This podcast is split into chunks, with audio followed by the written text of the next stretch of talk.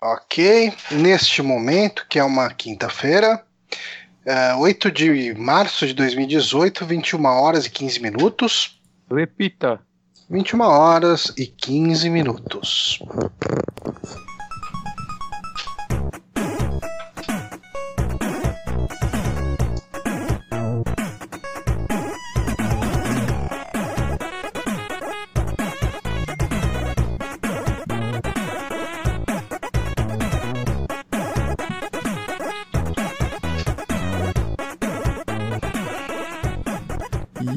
Voltamos. Sim, estamos aqui com mais um saque no Super Amigos. Eu sou Johnny Santos, hoje estou aqui com o Guilherme Bonatti. Olá. E, e estamos aqui com aquele quase que não veio, o Honório Renato. Olá, sim, sim. Quase não vi, mas vim, mas, mas fiz o esforço. Tô aqui. Mas tudo veio. bem agora? Tudo bem agora, tudo bem. Ok. Sim, este que é o nosso podcast que agora foi dividido em dois modelos de episódios. Uh, por enquanto, os números ímpares estamos falando de notícias, e os números pares, como esse, que é o episódio. Não, não, esse é, é o contrário. É porque eu tô, eu tô olhando a pauta do passado, que é o 148. Hum, Mas, na verdade, esse é um ímpar. Então, os ímpares são de indicações e os pares são de notícias.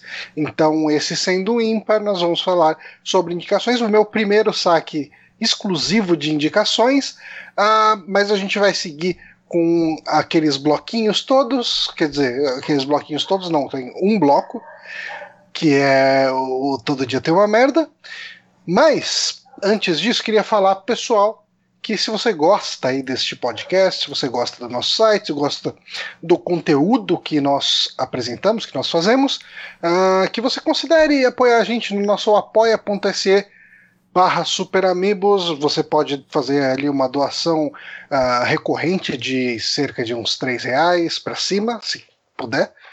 E a gente vai ficar bem feliz com isso.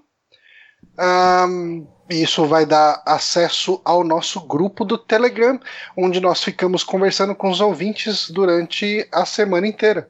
Isso mesmo. E todos os dias, toda hora tem alguém ali conversando o que pode ser inconveniente às quatro da manhã, mas de maneira geral é, é, algo agradável, são conversas legais, o pessoal se zoou, o pessoal montou ali uma comunidade legal, e eu acho que essencialmente é isso. Nosso, o, o, a nossa forma de agradecer a esse apoio é ter esse espaço aí onde a gente, de um jeito ou de outro, a gente controla ali, mas não muito Uh, mas a gente tem ali esse hangout livre aí para bater um papo com os nossos patrões, os nossos ouvintes. Uh, então vamos para o nosso bloco zero, que é o nosso bloco de todo dia tem uma merda. É, o que é meio triste falar disso, como todo dia tem uma merda, mas como esse é o nome do quadro, e a gente não tem como fugir disso. Uh, o, o, evento de hoje é o Dia da Mulher, né? O Dia Internacional da Mulher. E... Que loucura. Pois é. Eu, eu, você sabe que eu sinto falta da gente convidar mais mulheres para gravar aqui, só que hum. ao mesmo tempo bate uma certa preguiça de alguns ouvintes, eu, eu creio que boa parte deles nem escuta mais a gente, uhum. mas, cara, toda vez que a gente teve uma convidada mulher aqui, aparece uns 15 mil ouvintes falando, é, falou merda, falou coisa errada, e não sei o que, assim, apontando o dedo. E sendo que a gente fala merda o tempo inteiro e o pessoal não é tão efusivo, assim, sabe? Eu não pedi a game tag dela só porque ela é mulher. É, então, é, mas eu sinto que nesse, nesse universo nerd, pop, geek, etc. Se é uma mulher falando qualquer coisa errada, o pessoal já fica putaço, já fica. É, des, é desmedido, cara. É, é, é fora. E, e, assim, cara, isso aconteceu praticamente com todas as mulheres que a gente convidou pro saque. Sim. Eu ainda não, não ainda, não tive, ainda não tive o prazer de, de, de, ter fazer um saque aqui com uma convidada mulher. Acho que a única convidada que teve quando eu entrei no programa foi a Monique e foi justamente o Amiibo Experience que eu não participei. É que você não participou, hum, verdade. É, pois é. Mas é, é difícil, né, cara? Porque É, eu, por exemplo, assim, nesse meio, já que eu sou o mais novo aqui de ter entrado nesse meio de podcast e tudo mais, as poucas pessoas que eu conheço que, que tem alguma daria para conversar, para chamar, para trazer, são homens. São poucas as mulheres que estão, né, presentes aí nesse meio de podcast, de falar de e não, e, tudo mais. E não é à toa, né, cara? Toda é. mulher que aparece, começa a gostar do negócio, o pessoal chega na voadora, né? Uhum. Uhum. É, qual que é o nome do quinto filho do Kojima? é, é, Parece a galera na galeria do rock querendo saber se você manja da camisa que você tá usando. E, ah. Mas isso, isso também com mulher, é, qualquer ambiente, né? Majoritariamente masculino, chega uma mulher, é, é essa merda, cara. Eu lembro, tipo, uhum. o Bonatti convive bastante no, no, no meio do rock e tal. E, cara, se uma mina fala que gosta de tal banda, já vai chegar o cara perguntando quem que foi o terceiro vocalista da é. demo é. do, dos caras. Eu não sei se isso mudou. No, que assim, eu me fecho hoje em dia numa bolha que isso certamente não acontece, né? Mesmo porque uhum. tem muitas mulheres nessa bolha. Uhum. É, mas eu, eu, tenho certeza que rola em outras, saca? Eu tenho completa certeza disso. É. Então, assim, eu, nesse Dia Internacional da Mulher, a dica que a gente quer dar para vocês é não seja babaca, cara. Tipo, assim, cara, a gente tá falando bosta aqui toda semana, todos os todas as quintas-feiras, a partir de em torno de umas 9 horas, e vocês pegam leve com a gente. Se a gente tiver aqui uma convidada que ela eventualmente errar alguma coisa, que todo mundo que tá aqui erra, não uhum. seja babaca, cara. E, e, mesmo que, tipo, cara, às vezes o pessoal quer só aparecer, sabe? As pessoas, ah, ah ela não se expressou do. Ah, não, cara, não seja babaca. Tipo, seja tolerante, seja internet, compreensivo. Internet, e... né? É, é, pois é. Mas seja, seja uma pessoa legal. Isso aí. E, e, parem, parem com aquela imagenzinha do Xvideos, cara. Sempre, sempre. Qual que é essa imagenzinha do Xvideos, cara? É o logo do Xvideos escrito aqui, as mulheres são manejadas todo dia, alguma merda do tipo. Mas, ah. nossa, não tem, não tem um dia da mulher que essa imagem não começa a focar em todas as redes sociais, cara. Chega. Cara, Se ela isso. fosse engraçada, já teria perdido a graça, cara. Já tem uns 10 anos. Cara, Chega. Mas...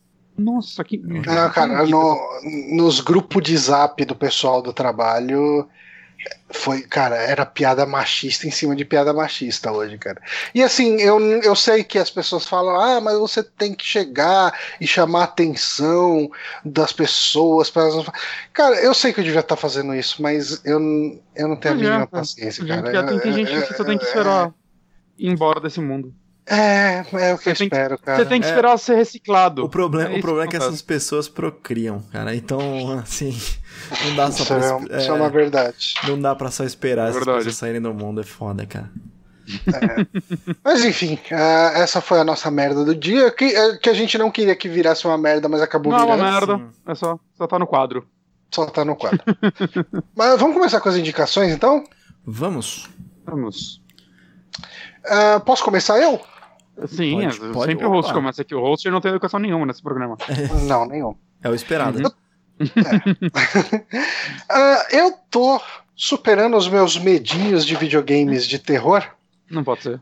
Jogando um joguinho que eu estou gostando, apesar de tá me dando uns cagacinhos bonitos no fretado. Hum, mas é a função mas dele. Eu... Pois é, ele tá cumprindo essa função bem. Mas eu tô jogando Detention, que é um jogo que ele saiu inicialmente para PC. Uh, ah, ele saiu, né? Windows, SX e Linux em janeiro do ano passado. Aí, em outubro do ano passado, ele saiu para Play 4. E recentemente, eu não sei, no, na Wikipedia não Foi... tem a data, mas. Uhum. É, não, é tipo, sei lá, acho que ele. Não sei nem se ele é de março ou de fevereiro, mas faz muito pouco tempo né, que ele saiu pro, pro Switch. Switch. Então, acho que um mês no máximo, viu? Uhum. E ele é um jogo de um estúdio que eu não conhecia, que chama Red Candle Games. Uh, eu acredito que eles sejam de Taiwan. Uh, hum. Sim, sim, tá escrito aqui. Taiwanese Game Developer. E porque eu acho que é o primeiro jogo taiwanês ou chinês, ou pelo menos que eu percebo que é taiwanês que eu jogo. Hum. E assim, inicialmente eu achei que ele fosse japonês, porque pra gente do ocidente eles são todos iguais. Olha. Ah, é, eu tô mentindo? Claro. Mas é, e, daí assim, eu comecei a perceber que toda a mitologia por trás desse jogo, ela é, é apesar de assim ter pontos de encontro, agora subiu uma gata em cima da minha mesa, mas é, apesar dela ter é pontos de encontro assim que a gente conhece de terror japonês, tem um pouco de identidade ali, sabe? Tipo, uma identidade desconhecida. Hum, é, eu acho que é o que chama muita atenção em horror é, asiático, de modo geral, digamos assim. Uhum. Né, tipo, desde os filmes começaram a chamar atenção, até alguns jogos, né, alguns, é, Você verdade, viu bastante filme coreano filmes. de terror, né? Coreano, Ou, tailandês. Vi, vi, bastante, assim, de, de vários países de lá. É, né, você percebe, ele... dá, pra, dá pra sentir um DNA ao mesmo tempo que você sente que, ok, isso não parece ser japonês. Como assim? Desculpa. Ah, entre eles? Você tá, sente cara... um DNA asiático, Sim. mas você percebe que, ok, isso é um pouco diferente do que eu conheço de O Chamado e de O Grito, Sim. talvez. Filmes tailandeses, normalmente, tipo Espíritos, acho que chama Shutter, ele é tailandês, saca? Você vê algumas peculiaridades bem, bem diferentes, assim, até porque parece um Japão mais pobre, eu não sei dizer como é o status social é, dele, saca? Mas você vê. É, é, parece a periferia do Japão, digamos assim, uhum. e, e, um Japão talvez com menos segurança, porque as, quando as pessoas estão na rua, você vê que existe um ar de que aqui existe crime, diferente do Japão, que lá não tem crime, basicamente, o né? O Japão é asséptico, né, cara? Uhum. Existem essa, essas diferenças e tal, que você consegue sentir um pouco, saca? Mas, mas assim, também não sou um especialista em nada é, disso. Mas o que eu acho é que, de modo geral, o, as coisas que dão medo neles são muito diferentes das que dão medo na gente, né? das que são vendidas uhum. que dão medo na gente. E acho que por isso quando a gente assiste acaba dando um cagaço diferente, né? Acho que por isso que, porra, Silent Hill foi o que foi na, nos anos 90 e começo de 2000, né? Ele era um jogo completamente diferente do que. Até de Resident Evil, que por mais que fosse um jogo japonês, ele era muito mais é, ocidental na história dele. Ah, sim, mais. sim, sim. A, a, fonte de inspiração dele era ocidental, né? Aí você pegava Silent Hill, Siren, né? Que é um uhum. jogo bem peculiar também. Existem algumas características deles, assim, que você não vai encontrar em jogos aqui. Uhum. Mas então, falando um pouco aí sobre o Detention, né? Nesse jogo, assim, você começa jogando com um. Eh, eu acho que era. Agora eu não vou lembrar se o nome do cara é Wei. Uh, é, Wei. Wei. W-A. Wei Chun Ting. Aí tá. Ele tá na aula, daí ele dorme, ele acorda e sumiu todo mundo da sala de aula. Tipo, tem um aviso no quadro negro falando, acho que é alarme de tufão ou de terremoto, acho que é de tufão. Uhum. Daí ele fala, ok, eu preciso sair daqui.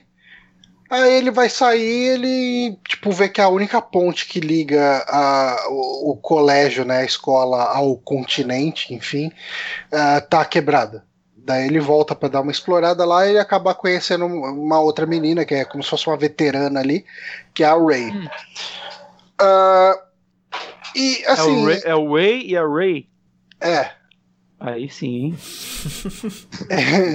aí facilita. Pois é.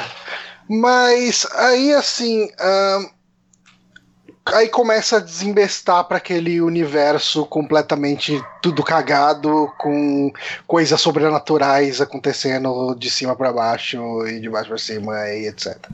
Uhum. Um, eu gosto muito, muito, muito da ambientação desse jogo. Eu acho que.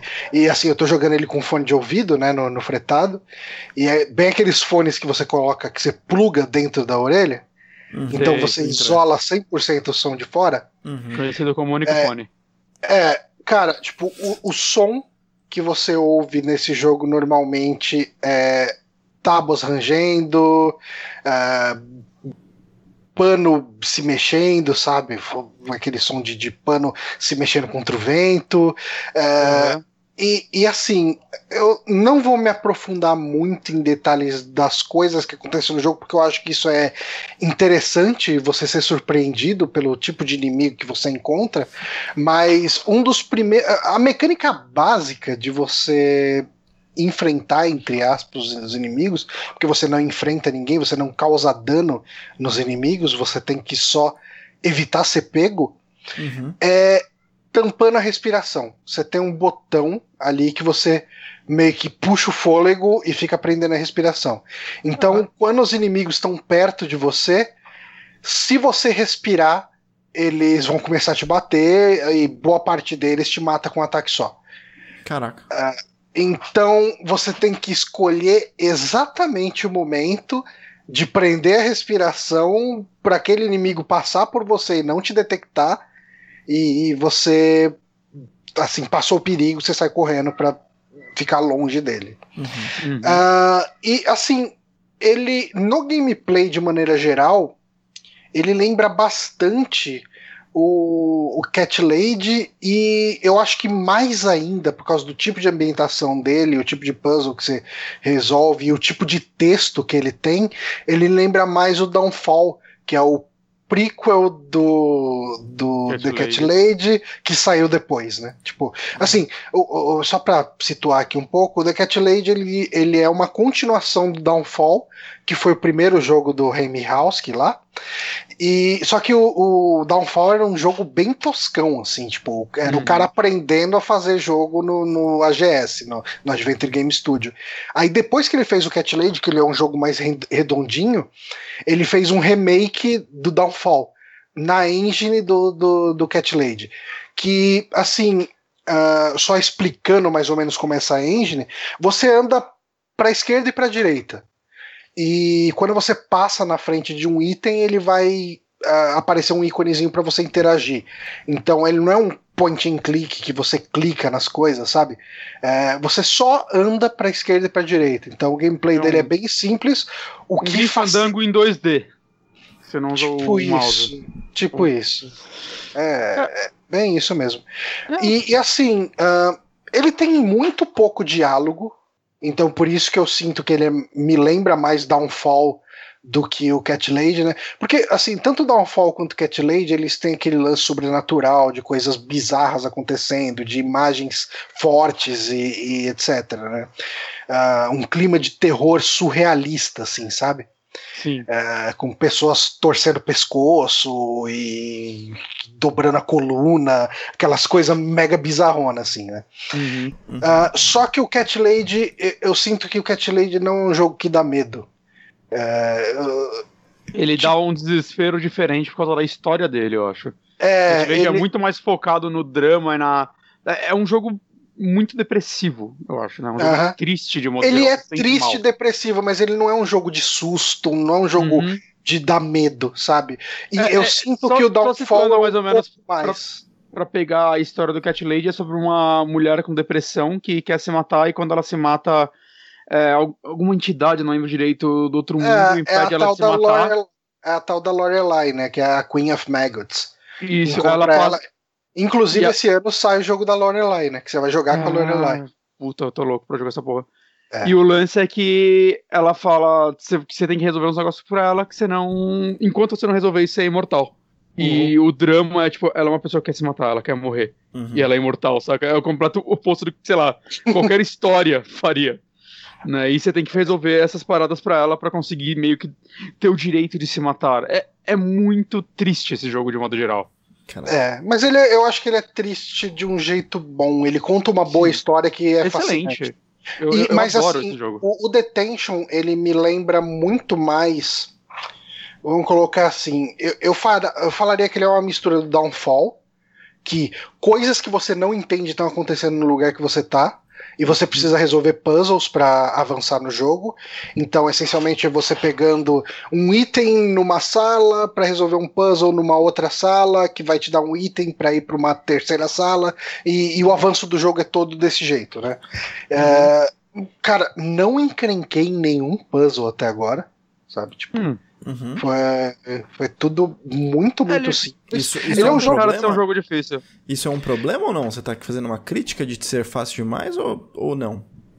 Eu não sei, porque se ele fosse aterrorizador do jeito que ele é, ao mesmo tempo que ele fosse frustrante, tipo, você tá tomando susto e se fudendo o tempo inteiro e não consegue avançar, é bem capaz que eu tivesse desistido dele. Sabe? Eu acho que existe um problema também, que é o problema do PT, é, quando você quer fazer, saca, meio que o 100% do jogo para liberar o trailer do Silent Hill e tudo mais, e que o, o, o desafio, o puzzle dele fica tão insano que, sei lá, depois de uma hora você andando em círculo sem nada acontecer, toda a tensão do jogo vai embora. Tipo, ah, o fantasma de novo, tipo, foda-se. Então eu, eu acho que um jogo de terror para ele te dar te manter no medo, né? Seja um jogo que você morre ou não, ele tem que te deixar sempre no limiar do uh, quase falhei, mas fui. Saca? Uh, foi por uhum. pouco que o bicho não me pegou. Então eu acho que, sei lá, se, se o jogo faz um bom trabalho disso, se você fala que você tá se mantendo tenso o jogo inteiro, enquanto você avança, talvez, saca, se ele estivesse te prendendo o tempo todo, não fosse algo, não seria é, algo bom para ele. E, Ia virar. E, e esse jogo, ah, okay, ele, ele pune muito pouco você por morrer. Uhum. Uh, então, eu, assim, eu já não sinto mais medo de morrer. Entendi. No jogo. Eu acho que o, o, meu negócio tá mais assim, ok, qual que vai ser o próximo jumpscare que eu vou passar? Uhum. Uh, porque assim, os save games eles são relativamente perto. E, e, se você morre, você volta imediatamente do último save. Uh, inclusive, assim, ele pune muito, muito pouco mesmo. Por exemplo, uh, eu tinha pego um item e daí eu tinha que passar por um lugar, eu acabei morrendo. E daí eu voltei do último save, que era no caminho para onde eu tava indo, e com o item que eu tinha pego. É, essa aqui. Uhum. Então, assim, foi até, até, morrer, até facilitou a minha vida naquele caso. Sim. Uhum. Sabe? Eu, eu, acho que ele. O, o, terror dele é mais no clima do que eu vou morrer e eu vou me fuder. Sabe? E. E eu, você sente que você eu, toma muito. É mais susto ou é medo constante? Cara, digamos assim, como nesse tipo de jogo, uh, como ele é um jogo 2D, uhum. uh, você enxerga o que tá na tela. Hum, uhum. Assim, o que tá um pouquinho atrás de você, um pouquinho na frente. Uhum. Uh, os primeiros inimigos, eles fazem um barulho, eu acho que eu posso dar esse spoiler, entre aspas, que os primeiros inimigos são uma espécie de, de fantasma, vamos colocar assim, como se fosse um vulto de uma menina. E hum. eles ficam fazendo um barulho que mistura uma risadinha de um choro. É, sabe? É como se fosse um choro misturado com uma risadinha. Então, uhum. quando eles estão perto, você detecta. Uhum. Só que uh, mais pra frente tem um inimigo que é um cara que, tem uma, que carrega uma lanterna. Uh, você só vai perceber que ele tá ali quando você chega bem perto. E daí, quando você chega perto, a personagem que você tá controlando faz um. E daí, assim, beleza, ok, eu preciso me preparar porque logo, logo eu vou precisar aprender a respiração sabe? E hum. quando você. Toda vez que você morre por um inimigo diferente, você volta num canto da tela uh, onde tem uma mulher, tipo uma velha. Ele dá a entender que essa velha que tá salvando você quando você morre, ou ela cuida do seu corpo quando você morre, sei lá. Não entendi direito a mitologia por trás disso. Hum. Uh, e ela explica mais ou menos. Ela explica com umas duas, três frases sobre o inimigo que te matou, sabe? Ah, ah, esse inimigo ele persegue a luz, sabe? Não sei o que e tal. E beleza, você fala, ah, ok, morri pra esse cara, tomei um susto, mas vamos seguir. Uh, então, assim, ele não é um jogo é, angustiante de dificuldade. Ele é um jogo que ele te prende pelo clima dele e te fascina pelo lance de ser uma cultura muito diferente do que a gente está acostumado, né? Uhum. Uh, o, boa parte dos puzzles dele consiste em fazer oferendas é, para deuses ou entidades da mitologia aí taiwanesa, chinesa, enfim. Uh, e, e, tem algumas coisas que acontecem ali que quando você resolve o puzzle ele vai te dar um susto. Tipo, você acabou de resolver o puzzle, acontece alguma, alguma coisa bizarra, sabe? Tipo, teve. Eu não vou dar spoiler aqui porque acho que é legal uhum. tomar esses sustos. Sim. Mas essencialmente esse tipo de coisa que acontece. Então é, é aquele jogo que você fica você não vai ser travado pelo jogo, nem pela dificuldade dos puzzles, nem pela dificuldade dos inimigos. Você vai ficar tentando entender o que está acontecendo naquela história. Que eh, um dos ouvintes, agora eu não vou lembrar quem foi, uh, no Twitter ele me comentou que para quem quer começar com jogos de terror orientais, o Detention é um dos melhores que tem porque ele é um pouco menos abstrato, a, apesar do terror dele ser bastante surreal.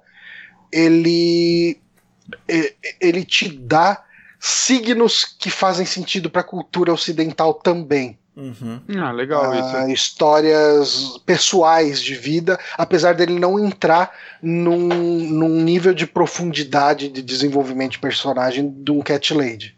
Uhum. Mas assim, cara, é, esse é um tipo de jogo que me faz ficar triste por saber que Lorelai não é um jogo que vai sair pro, pro Switch, porque é perfeito, é uma plataforma muito boa para esse tipo de jogo.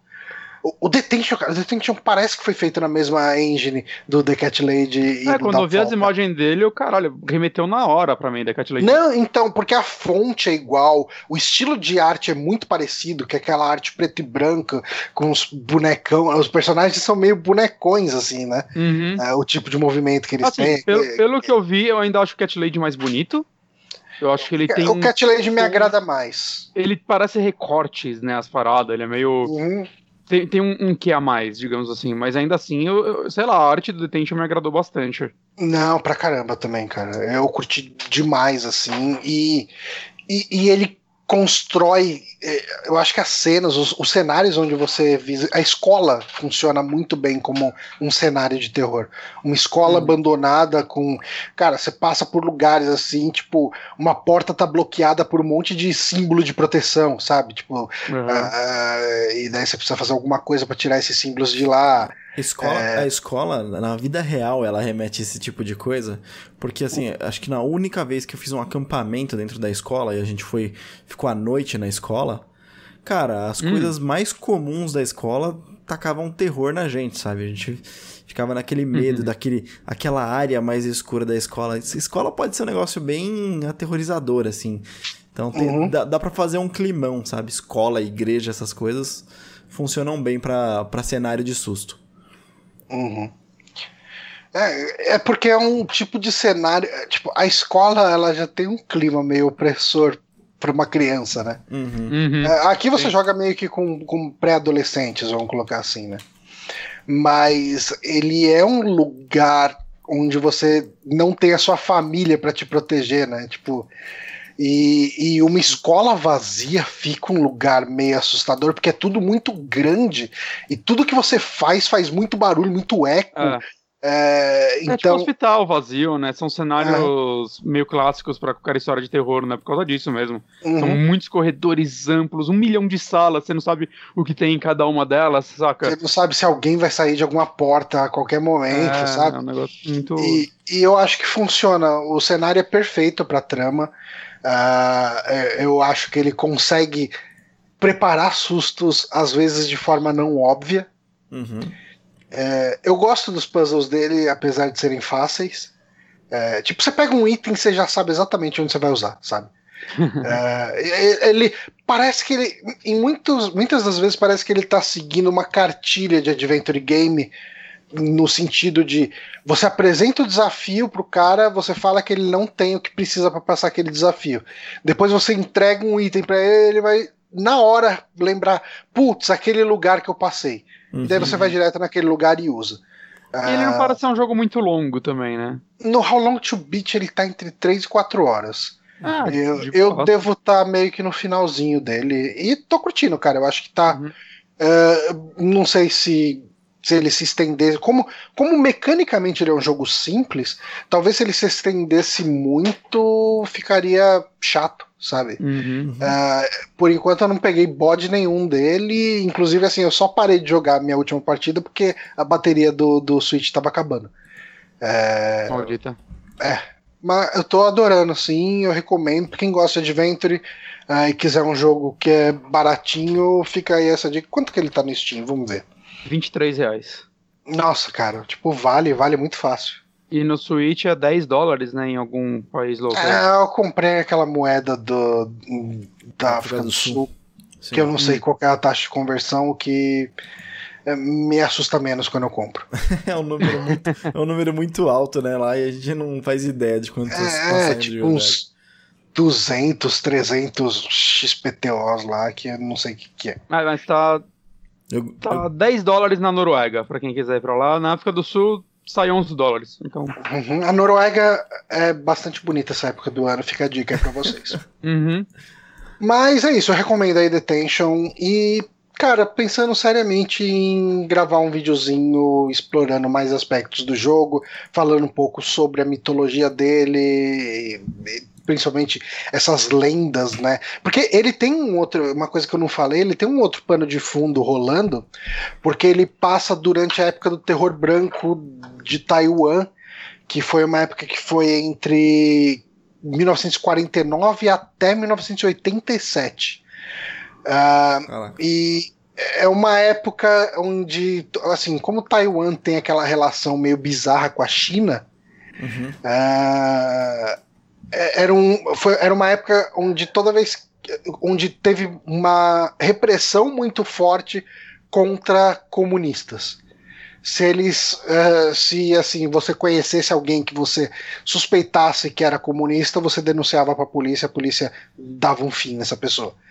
Uh, então, esse é, ele se passa nos anos 60, né, esse jogo, e esse aspecto ele é um aspecto importante para a história. É, então é, eu vou deixar só aqui, né, assim, porque qualquer coisa além que eu falar disso entre em spoiler e, e, e, coisas que revelam demais da trama, mas eu acho que isso é uma informação importante para se passar relativa a, a, ao setting né, do jogo. Muito bom, muito bom. Entendi. Tô Mas bacana. É, cara, recomendo. Você vai gostar muito, Bonatti. Uhum. É, eu vou pegar eventualmente no Switch, vou esperar uma, o, uma liberada o... nas finanças e nos jogos que eu tô jogando. O Honório não conseguiria iniciar o jogo. Eita. É um desafio, hein? Eita. É um desafio. É, eu me senti desafiado aqui mesmo, cara. Não, mas é, não, não, mas é um gosto muito é... diferente. É um gosto muito diferente. É, não, é, mas ele é um jogo que ele constrói, como eu falei, né? Ele ainda constrói a questão da, do, do, da tensão, do terror, mas depois de algum tempo e sabendo o quanto ele. O quanto a sua morte não tem de impacto, uh, ele acaba sendo mais palatável mesmo pra gente medrosa é, que nem eu. É assim, é, por exemplo, Dead Space jogando, no final, é o que eu não tinha mais atenção, mas ainda sofri um pouquinho com o jumpscare, né? É. é. Eu tô achando que é mais ou menos isso que você tá falando, só que. Você tá falando que é só 3 horas, 3, 4 horas de jogo. Não sei se é o suficiente uhum. pra eu parar de ter medo, sabe? 3, 4 horas de jogo. Não, talvez, talvez seja, cara. Talvez seja. Eu não sei. Eu tô num momento que o jogo tá desenvolvendo mais a trama dele uhum. e ele tá dando menos susto. Entendi. Sabe? Ele tá ele tá focando um pouco mais na história nesse momento. Eu acredito que seja do meio pro fim, se já não for o finzinho, porque eu já devo estar tá com mais de duas horas dele. Uhum. Mas, enfim, aí uh, eu, sei lá, cara, eu quero escrever um texto sobre ele e gravar um vídeo, porque eu gostei bastante dele. Legal, legal. Mas, Esperamos bacana. Uh, quem que é a próxima indicação? Bonatti? Bonatti, né? Pode, pode ir Bonatti, então. Poxa. Então manda ver aí, Bonatti. Eu tô, tô jogando um. Também um joguinho de Switch, porque a gente só joga Switch aqui, que é um bando de Nintendista safado. Uhum. Eu tô jogando Golf Story, que é um joguinho que eu tô meio interessado nele desde que eu vi ele em alguma Direct. Porque, uhum. sei lá, eu achei interessante a premissa de um RPG de golfe. Uhum. Porque, sei lá, no passado eu gostava de joguinhos de golfe, eu joguei bastante preciso, lá, Preciso não jogos... resistir a piada, preciso resistir a piada. Faça isso, Johnny. Volte, não vá para a luz. Uhum. Eu não jogava jogos sérios, tipo, sei lá, Tiger Woods ou algo do tipo, mas sei lá, eu gostava. Joguei muito Mario Tênis na vida. Uhum. Saca? E. E sei lá, quando eu vi os videozinhos, puta, cara, esse, esse, pixel art que remete, sei lá, Stardew Valley, saca? um, um RPG. E cada vez mais eu fiquei ficando interessado nele. Quando ele saiu, ele foi muito bem recebido, né? Mas, sei lá, a vida acontece, você enrola, e aí, sei lá, acho que uns dois meses atrás teve uma promoçãozinha dele, eu peguei. E eu tô jogando ele, sei lá, de tempos em tempos, uma, uma horinha por noite, assim, né? Ele é um jogo meio longo até, né? Afinal, ele é um RPG. Uhum. Pelo How Long to Beat ele tem, sei lá, quase 20 horas, eu acho. Uhum. E, sei lá, eu fui ficando surpreso enquanto eu jogava ele no é, como posso dizer? na estrutura dele, saca? Como ele faz referências a diversos jogos, né? A história dele é bem simples, né? No começo você é uma criança jogando golfe com seu pai. É inclusive o tutorial do jogo, né? Seu pai te ensinando a jogar golfe e tudo mais, você vê que seu pai era um jogador de golfe. E aí corta para você adulto, provavelmente seu pai faleceu, é o que eu acredito, porque, saca, você é um jovenzito que fala que quer seguir o legado do seu pai, e no momento ele deixa claro assim, ah, meu pai morreu, mas você tem, tipo, na, na sua casa tem, olha, os tacos do meu pai, eles ainda funcionam bem, essa frase solta. Rapaz, rapaz! Saca, e... E aí, quando, assim que você sai da sua casa, tem tipo um, um world mapzinho, só que você só consegue ir pra um lugar. Esse world mapzinho você vê que tem vários campos de golfe, você vai pro primeiro, e aí é toda a historinha de você querendo chamar a atenção de um treinador desse campo de golfe para ele virar seu treinador. Coach é treinador, né? Técnico. Sim. Então. E a historinha vai desenvolvendo daí, saca? Desde você querendo chamar a atenção dele, aí ele começa a te treinar e tudo mais. O que ele é interessante é, um, como ele consegue misturar, eu acho que essa. Tanto a parte RPG quanto uma parte de golfe mesmo, né? Ele, porque apesar dele ter experiência, você compra, saca, tacos novos, é, você vai avançando, saca, vários tipos de campos diferentes, eles têm existem estratégias a serem tomadas ne nele, saca? Tem tipo, uhum. sei lá, o primeiro campo ele tem vários. Qual é aquele animal lá que, que cava os buracos e fica dentro deles e sai Tatu. pode tudo? Tatu. Acho, eu acho que não, tatu. Topeira. Não, é, topeira. topeira. eu acho que são topeiras. É lutado de topeiras. Então, se você joga o, a bola numa área determinada perto delas, elas vão pegar a bola e levar pro meio do mato e você se fudeu, saca? Uhum. Que lá é bem pior de você tirar. Então tem esses elementozinhos assim que, tipo, porra, num jogo de golfe eu imagino que não funcione bem assim, né? Se uma topeira pegar sua bola, a, eu acho que reseta. As batalhas do jogo, entre aspas, aí são as partidas de golfe. Sim, sim. Inclusive, esse jogo originalmente ele ia sair pra Wii U, né? Hum. E tem vídeos, né? Tem imagens, na verdade, acho que tem vídeos também, mostrando, sei lá, o protótipo anterior dele, que ele acho que ele foi feito por duas pessoas esse jogo, inclusive. Caraca. E no começo iam ser batalhas mesmo, mais parecidas com RPGs, pelo que eu vi, e aí foi evoluindo até virar, tipo, um esquema mais de golfe mesmo, né? Com lance de barrinha, você tem o controle da bola, onde você vai bater nela, da curva, essas porra é, toda, né? Tem, então tem, tem vento, em, é, tem o solo Sim. que você tá batendo, ele é né? Deve ele, é, ter... é, ele é bem, muito bem feitinho nisso, tanto que ele tem um modo fora da história, que é o modo só golfe, se você quiser jogar só golfe, jogar com os amigos com multiplayer. Eu não vi se ele tem online, uhum. mas tem saca modo multiplayer. Você, se você quiser só jogar, curtir ele como um jogo de golfe 2D, ele funciona muito bem, cara. Ele é muito bem feitinho, assim, na, na física e nas estratégias, saca? Os campos são uhum. bem variados. O lance dele é que enquanto você tá em cada um dos campos, né, existem vários buracos, e enquanto você está lá, você vai encontrando outros personagens que vão te pedindo sidequests. Normalmente sidequests são, sei lá, duvido você acertar esse buraco em tantas batidas. Só que existem algumas mais específicas, saca? Tipo, ah, é, acerte a cabeça de tantas topeiras com a bola, coisas do tipo. Uhum. E o lance é, cada um dos campos que você vai, existe um grande campeonato nele, que no final que você faz várias missões você consegue liberar, que você ganha uma insígnia, que tem tipo um menuzinho que parece muito o menu do, do Zelda, saca? Onde fica as medalhinhas, uhum. os itens, né? No, caso do Zelda, Sim. ficaria pedaços de Triforce, Ocarina e tudo mais. Uhum. E você vai conseguindo, tipo, a insígnia de cada um desses campos, que você tem que conseguir todos, né? A história. E ele é bem linear, ele lembra muito a.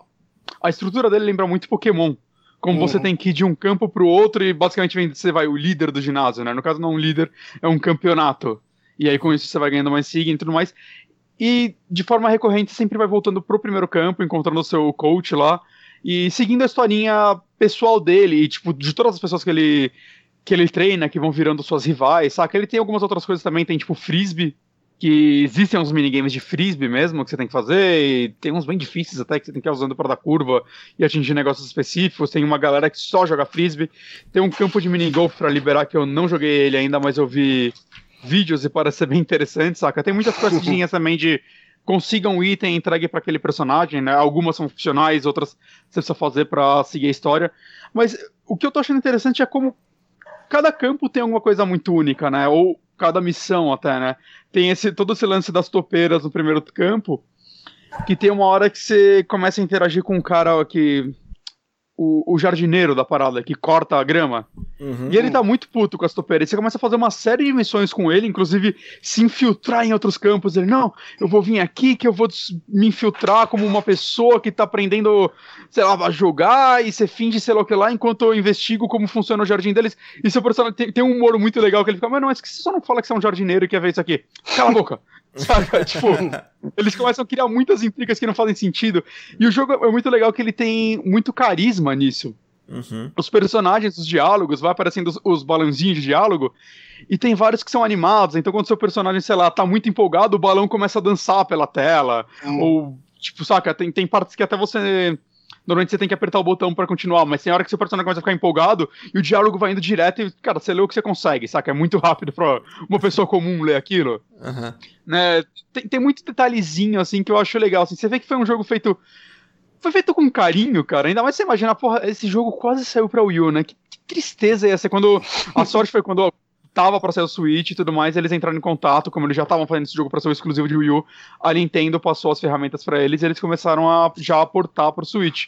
Hum. Que, cara, ia ser uma tristeza ver esse jogo saindo exclusivo pra Wii U. Ninguém ouviu falar Não, ninguém, não. Oxi. flopar cara, total. E ele é um jogo com tanto carisma, tanto carinho, assim, eu, eu não sei de onde veio a ideia das pessoas fazerem um RPG de golfe, de onde veio as influências dele, saca? Mas é tudo muito único, assim, eu, eu literalmente nunca vi um jogo de golfe assim. Saca? Literalmente. E mesmo ele sendo muito longo, acho que o fato dele estar tá o tempo todo te entregando coisas novas e, cara, o desafio dele é bem difícil. Tem algumas série quests que eu desisti por hora, assim, e eu vou voltar depois, saca? Porque são realmente muito difíceis, assim, consiga acertar, vai, um negócio vai de 10 buracos e você tem X sacadas para fazer isso. Cara, é mais difícil do que parece. Ele tem níveis de experiência que você vai ganhando, só que é bem interessante como ele equilibra, porque o que acontece? Ele tem a, a força da sua tacada, né? É um ponto separado de todos lá em cima. E embaixo tem outros quatro que é o quanto sua bola quica, o quanto ela dá curva, o quanto ela é a precisão saca da barrinha, se você tem aquilo muito alto, mesmo se jogar um pouco fora da barrinha, vai ser como se tivesse acertado nela, então vai melhorar a precisão. Uhum. Só que o lance é que elas sempre que você aumenta a força, por exemplo, as outras começam a baixar. Se você ah. aumenta a sua força, a precisão diminui todas quando você coloca, você não consegue mais mexer, tirando a força. Então, se, sei lá, enchi o máximo da força, se você quiser, vou tirar cinco pontinhos se eu coloquei em força e colocar em outra coisa. Ou não colocar em nada. Você pode sempre fazer isso, só na força. Os outros você colocou é definitivo. Uhum. Por que isso? Pode ser que em determinados momentos você, puta. Nessa parte é mais interessante, vai, que a bola role mais no chão do que que ela kick. Então você vai diminuir uma coisa para aumentar a rolada da bolinha, saca?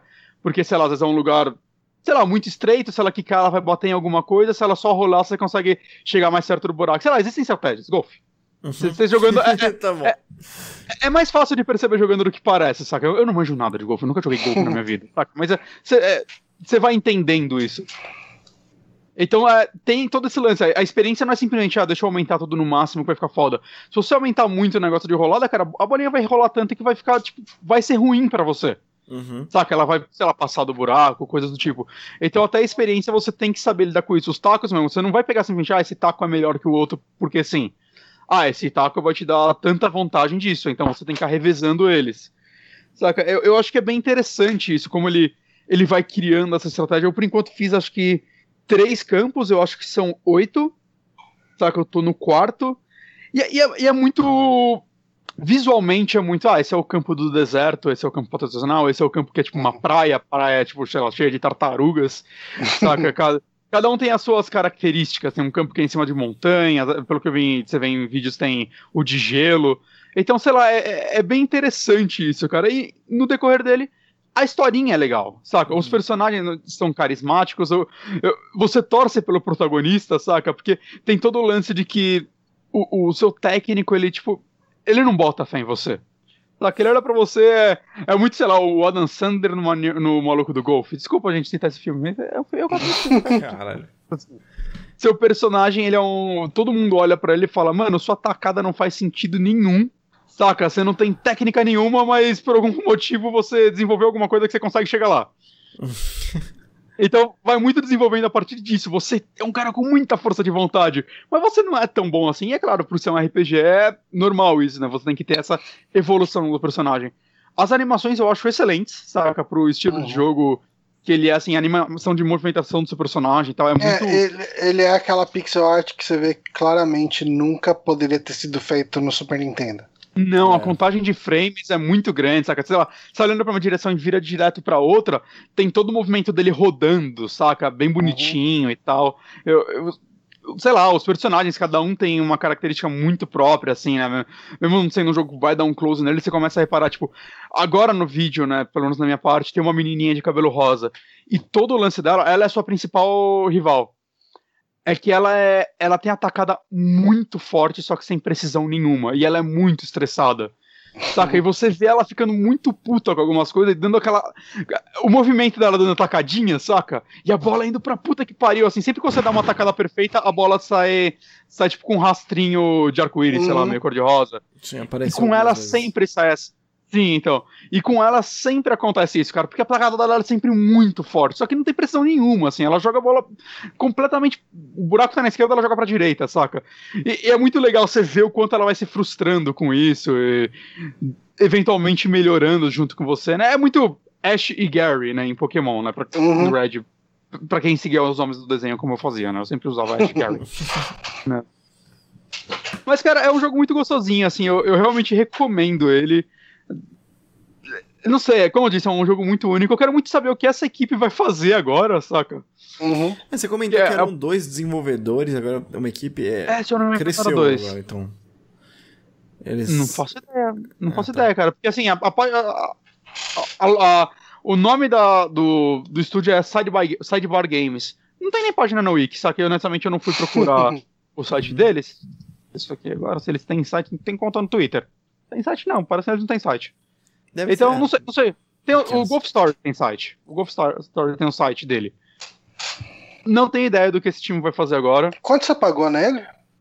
Cara, eu acho que ele é uns 15 dólares. Eu paguei ele numa promoçãozinha, mas acho que ele é 15 ou 20 dólares. Deixa eu dar uma olhada. Story. Lugar mais barato, 15 dólares, 14,99 é o preço normal dele. Cara, uhum. total vale, saca? Ele é um, ele é um jogo com um tempo bacana. Ele sabe equilibrar muito bem, vai, os elementos de RPG para os elementos que você espera de um jogo de golfe mais técnico, né? Não, não vou citar exatamente um Tiger Woods, mas sei lá, jogos de golfe vai mais arcades técnicos, né? Não é, uhum. não é simplesmente você ter experiência e apertar um botão que a bola vai. Uhum. Né? Uma coisa muito legal dele também, quando você anda no mapa, mesmo quando você não tá em partidas, você consegue ou arremessar a bola com a mão, ou sei lá, colocar ela no, no chão e bater com o taco. Isso serve para você, às vezes, sei lá, achar segredos no cenário. Existem muitos segredos para você achar, sei lá, desde botões que vão abrir alguma porta secreta, coisinhas do tipo, uhum. né? Ou interação com. Você vê lá, fora do cenário, quase tem uma máquina de lavagem. Se tu dá uma tacada nele, você vai ganhar uns pontinhos de experiência lá. Uhum. Ou até você ficar só praticando, saca? Ele, ele, tem muitas coisinhas de. Como o Nora tá comentou, né? Que ele viu que tem velocidade de vento, tem a, a envergação, sei lá essa palavra, do terreno. O ângulo. Né? Mesmo, o ângulo. Mesmo sendo um jogo 2D, você consegue enxergar esse ângulo, ele consegue deixar claro pela, pela arte dele, saca? Uhum. É, sei lá, o, o local onde você vai bater a bola, você quer bater em cima, embaixo, na esquerda, né? O gramado mesmo, dá pra ver que tem lugar que tem grama baixinha, tem lugar que tem grama uhum, mais alta, vários... esse tipo de coisa. É, e todas elas influenciam no tipo de tacada. Sim. Né, é, não sei, é, é um jogo que eu tô, eu tô achando bem gostoso. É o típico jogo uma horinha antes de dormir. Você é. pega e joga ele. Cara, eu é, total recomendo ele, cara. É, um jogo, excelente. Esse é um jogo que com certeza eu vou comprar. Assim, é sempre, é sempre hum. muito difícil, né, encaixar um jogo quando você perde o lançamento dele. É, e encaixar ele, então eu. Não que o valor que ele esteja não, não valha, mas já que eu já perdi o lançamento, eu vou deixar aqui na wishlist quando tiver um preço bem legal, sabe? Uhum. Eu compro, é o que eu fiz. Porque, cara, Cara, é animal esse jogo. Ele parece ser muito legal mesmo. Só ouvi elogios dele, cara. O pessoal falou muito bem do, desse jogo. Só uma e coisinha, assim, ah. dificuldade. Eu acho que eu comentei por cima, mas, cara, te, teve uns momentos, assim, que eu, que eu, que eu fiz barulho, saca? Gritar uhum. e tal. É, é, tem umas partes dele que são bem, bem difíceis. E é muito frustrante, principalmente nos campeonatos, cara. É tipo corrido, né? Para quem não, não, sabe como funciona o campeonato de golfe, vai, você tem oito buracos para acertar. E aí existe um negócio, vai, acho que a tacada máxima, vai, a tacada média é três tacadas você acertar um buraco, por exemplo. Se você passou disso, você deu cinco tacadas e o outro cara deu duas e acertou o buraco, ele já tá três pontos na sua frente no campeonato e você tem que recuperar isso em outros. Uhum. E é uhum. muito difícil. E, cara, como é frustrante você tá, sei lá, no sétimo buraco e você dá aquela tacada cagada uhum. e você sabe que você já desperdiçou uma. Saca, você tem que correr atrás. Você, mano, dá, dá pra recuperar. Isso é muito legal também. Eu já fiz partidas que eu, puta, uns três buracos dos oito, mas eu caguei o negócio. Falei, fudeu, vou recomeçar. Aí no final eu consegui virar, assim, no finalzinho, assim, e, e aquela, aquela sensação de puta que é pariu, é, filha da puta. É aquele momento que tá você certo. fala que ah, já deu merda, então vou fazer a arriscada aqui, porque. É. E aí. Você fala, foda-se, eu vou mirar direto no buraco, saca? De vez você fazer aquele caminho em três, quatro etapas, eu vou tentar fazer em duas e se errar, foda-se, já tá tudo cagado. E você acerta, você, meu Deus, cara, eu, não, eu sou incrível. Mas o contrário também, às vezes você tá indo falou... bem você errou aquela tacada, cara. Esse, agora já era, cara. É o sétimo buraco, olha o que eu fiz. O que acontece se você perde uma partida de golfe? Você tem que voltar pra ela? É, você recomeça ela. Você, tipo, you fail, try again. Tipo, não try again, você volta pro mapinha, e aí você hum. fala com carinha de novo e vocês recomeçam o campeonato ou, ou challenge, saca? Não, uhum. não tem nenhum, sei lá... Consequência. Não, tem uma...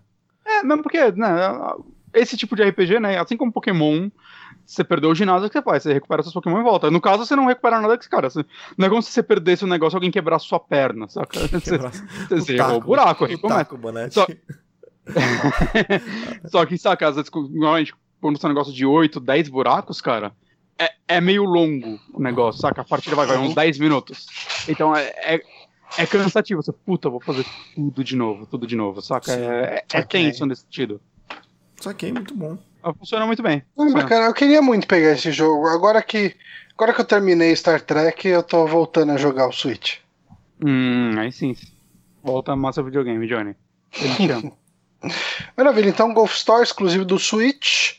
Uhum. Ah, saiu ano passado. Eu acho, eu acho, que vai permanecer exclusivo, pelo menos pelo que eu li, eu não vi nada de. É, eu não vi ninguém falando dele ser portado nem nada. E acho tipo. que ele vendeu muito bem, pelo que eu tinha visto. Não, não sei números. Sim, mas... o, o, acho que saiu uma notícia. Eu lembro por, por alto de ter visto alguma notícia uhum. do, do, de um dos caras aí elogiando pra caramba a performance uhum. do jogo no, no, tipo, nos meses subsequentes do lançamento. Uhum. Então é, quero ver se o estúdio crescer, cara. E só uma correção que o Mikael fez lá no chat. Eu falei ângulo, como se estivesse te corrigindo, Bonatti. Elevação. Elevação do terreno, Elevação. cara. Puta. Ah. Estamos bem Valeu. eloquentes aqui. E já que você já está corrigindo aí as pessoas e sendo corrigido, sim. O que você andou fazendo, Honório? Eu tô jogando um joguinho novo, recentemente lançado para plataforma hum. Nintendo. É, hum. Eu estou jogando Breath of Fire, que foi lançado em 93 pro o Super primeiro Nintendo. mesmo? O primeiro mesmo. Hum. É, cara, ele é um RPGzinho RPG com batalha em turno, aquele mais clássico que tem, sabe? Que a gente tá acostumado a chamar de RPG original, uhum. assim. E. E você controla uma party de. Você pode ter oito personagens, se eu não me engano, mas você entra com eles pra batalha e controla, faz aquela filinha assim andando de uhum. até quatro personagens. E a história é muito mais simples e o mais engraçado é que assim, eu não joguei em 93 no lançamento. De verdade, eu não joguei ele no meu Super Nintendo. Eu joguei ele em emulador depois, no computador, hum. né? Hum. É um dos muitos RPGs que eu joguei é, é, no computador. No para Super Nintendo no computador, assim. Eu acho que eu não, não lembro de ter jogado um RPG no meu Super Nintendo de verdade, sabe? Hum. E Cara, eu lembro de ter. Eu joguei muito esse jogo. Eu lembro, joguei muito esse jogo. Eu vi ROM traduzida, ROM original, sabe? Joguei pra caramba. E a parte mais engraçada é que agora é a primeira vez que eu estou entendendo a história. Que eu sei o que está acontecendo. Porque era aquele negócio, em inglês eu não fazia ideia do que estava acontecendo. E ROM traduzida, hum. é só hoje em dia que tem algum contexto de você jogar no Google Tradutor e dar um, uma frase é, relativamente boa, né? Ah, é, sim. Porque as traduções e, e, ontem, já... antigamente eles iam pra, tipo, era palavra por palavra, então não fazia sentido nenhum aquela frase. E já que agora você tá entendendo do que se trata essa história? Bom, é o seguinte, você com você o seu personagem principal é o Ryo, mas que uhum. você pode renomear ele, o meu é o Ono. E Você. Não, não. cara, não, é porque. Assim, eu não quero nem falar do Ono. Nostalgia, péssimo, cara. Nostalgia. É mas o que eu fazia. Renome... Não... Não... É o que eu fazia, eu fiz igual dessa vez. Mas não, não, não deu. E... Ai, Ono. O que você Cara, faz? o, o, eu tenho uma história de renomear personagem, acho que eu até já contei aqui. É. Que o, quando eu joguei Final Fantasy IV, né, que era Final Fantasy II no ocidente, eu renomeava todos os personagens, né? E hum. o Ken, que é o, o Dragoon, pra mim ele era Shiryu. Tipo, porque, cara, ele é um cara que usa uma armadura de dragão verde. Muito bom, cara. Pra mim, okay. ele tinha que ser o Shiryu. Ele sempre foi o Shiryu. Então, okay. eu, eu, eu acho que nem dá para renomear os outros. O Ryu é o, é o, último, é o único que você pode renomear, né? Mas a história é o seguinte: você é de um, um, clã, uma tribo, alguma coisa assim, dos dragões, do Light Dragons, né? Os dragões da luz, alguma coisa assim. E a história começa com seu vilarejo sendo atacado pelos. Uh, eu não lembro se é Black ou Dark Dragons, mas os dragões negros. E eles querem basicamente dominar o mundo. É um plot muito, muito simples. E o que você faz é, é com o sacrifício de uma de uma de uma NPC lá, ela ela petrifica todo mundo da sua vila e como eles tacaram fogo na, na vila, vocês sobrevivem petrificados até o momento que a magia é, some, né? E você consegue voltar à vida. E aí tem toda aquela estrutura de é, é perigoso, leve isso, e você abre um baúzinho, pega uns equipamentos e sai na sua quest para tentar salvar essa NPC que, uh, que que foi sequestrada, que se sacrificou pela vila, e você sai. E sua, sua, sua, sua meta é ir atrás dos Dark Dragons e acabar com a ameaça deles ao mundo. Ó, oh, o Mikael perguntou se você já achou a Chun-Li no jogo. Já achei a Chun-Li no jogo, é muito legal. Tem esse. tem, tem, uma, tem ela mesmo? Tem uma vilazinha dos. A Vila dos Ladrões, né? E tem um lá que te convence, se você der dinheiro para ele, ele vai te mostrar uma coisa muito legal.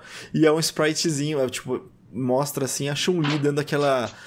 O chutezinho, sabe? Quando você fica apertando e ela dá aquele chutezinho metralhadora? Uhum. Tem, tem um spritezinho feito da Chun-Li. É muito, muito maneiro. Que cara. da hora. E que foda.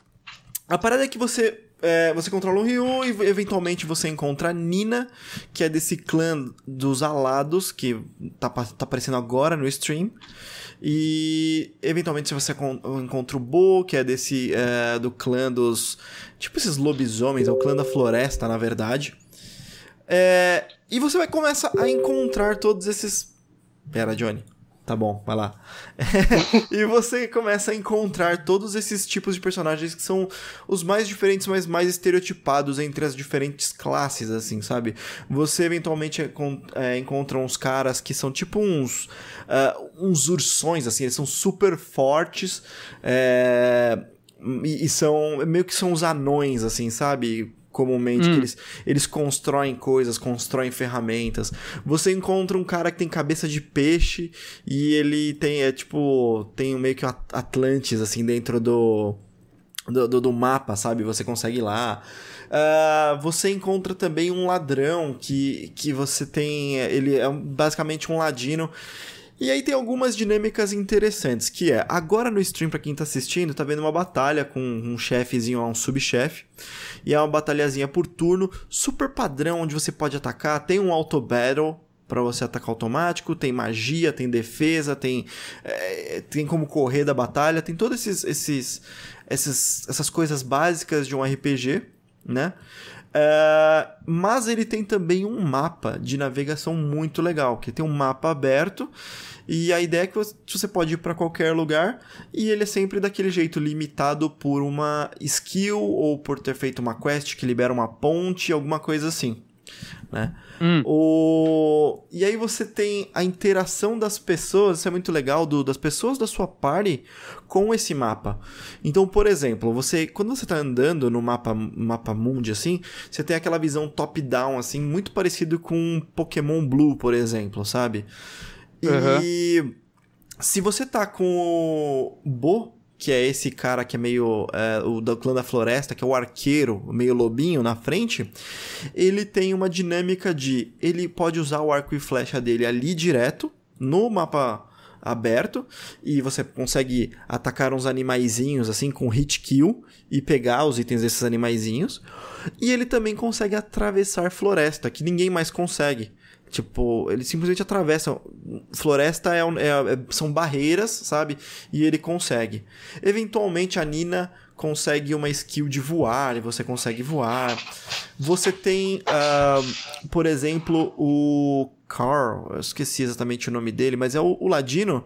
Ele consegue abrir abrir portas dentro desse, desses mapas, assim, ele consegue abrir portas com, com itens exclusivos, com segredos, ele consegue abrir baú com trap.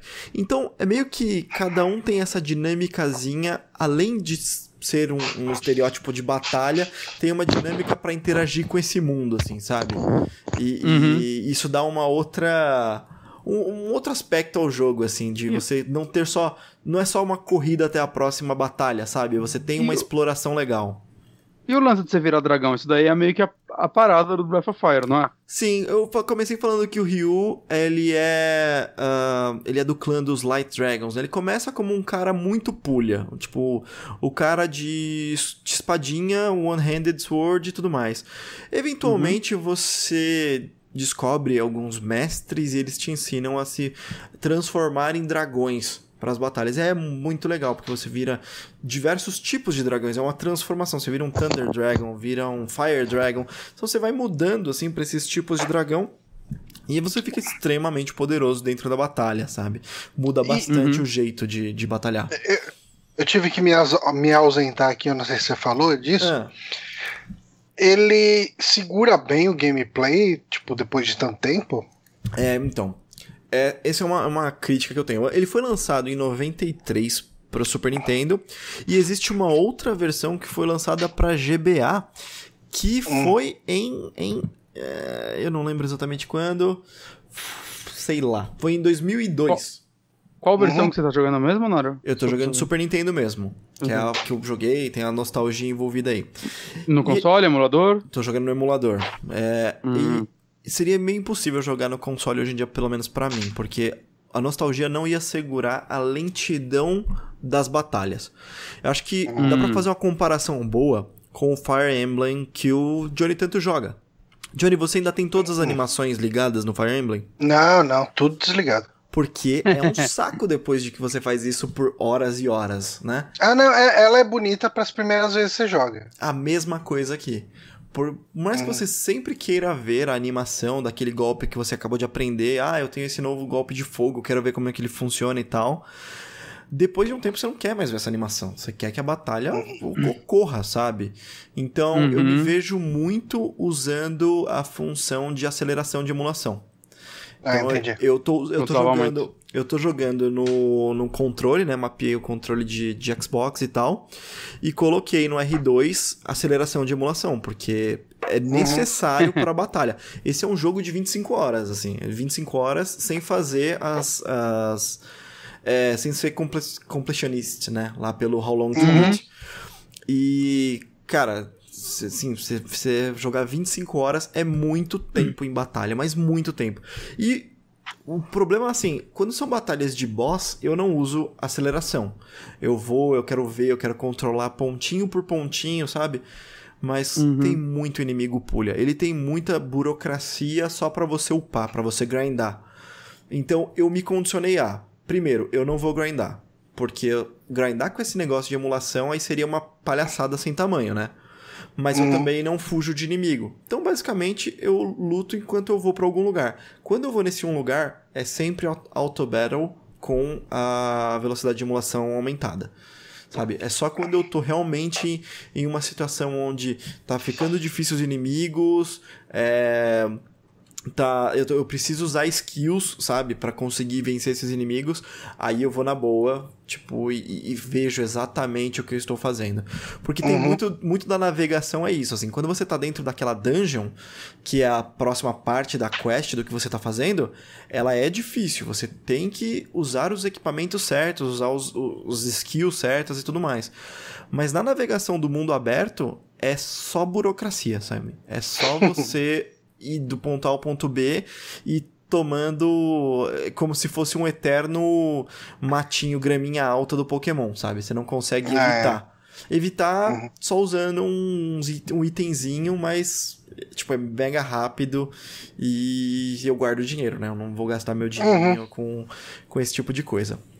Então, eu tô jogando esse Até jogo... porque geralmente esse tipo de jogo ele é balanceado para você fazer esse número de batalhas que acontece Sim. na jornada para você ter o um nível suficiente para enfrentar o próximo boss. Sim. Tem muito jogo RPG dessa época que, cara, ele te força a grind, mesmo se você fizer todas. Sim. Ah, isso é verdade. Não, é assim, Alguns as... Final Fantasy, principalmente. As batalhas de boss, elas, elas têm sido bem difíceis para mim, sabe? Tipo, eu vejo que se fosse o Honório de 6, 7 anos de idade, quando esse jogo foi lançado, eu teria grindado pra caramba, sabe? Uhum. Pra ficar uhum. forte e passar.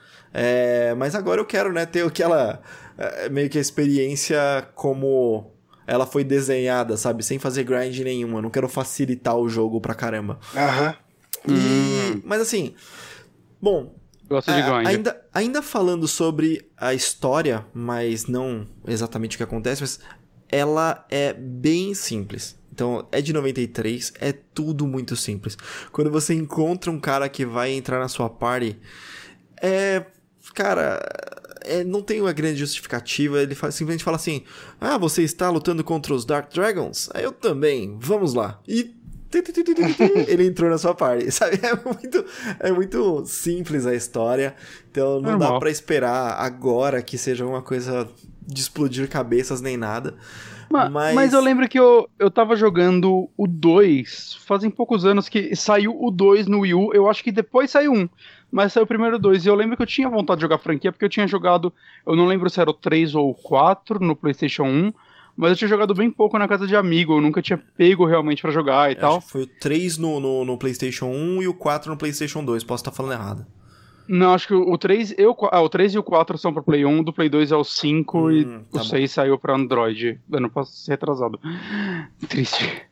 Mas então, eu jogava na casa do amigo meu um pouquinho e tal, e eu, eu tinha achado muito interessante, né? E aí quando saiu pra Wii U, ainda mais que o Wii U não tinha muita coisa pra jogar, eu falei, ah, deixa eu pegar ele. E eu joguei, sei lá, um pouco mais de 10 horas, lembro que até na época eu, eu tava conversando com o Seika antes de gravar um overkill sobre ele, mas nunca terminei.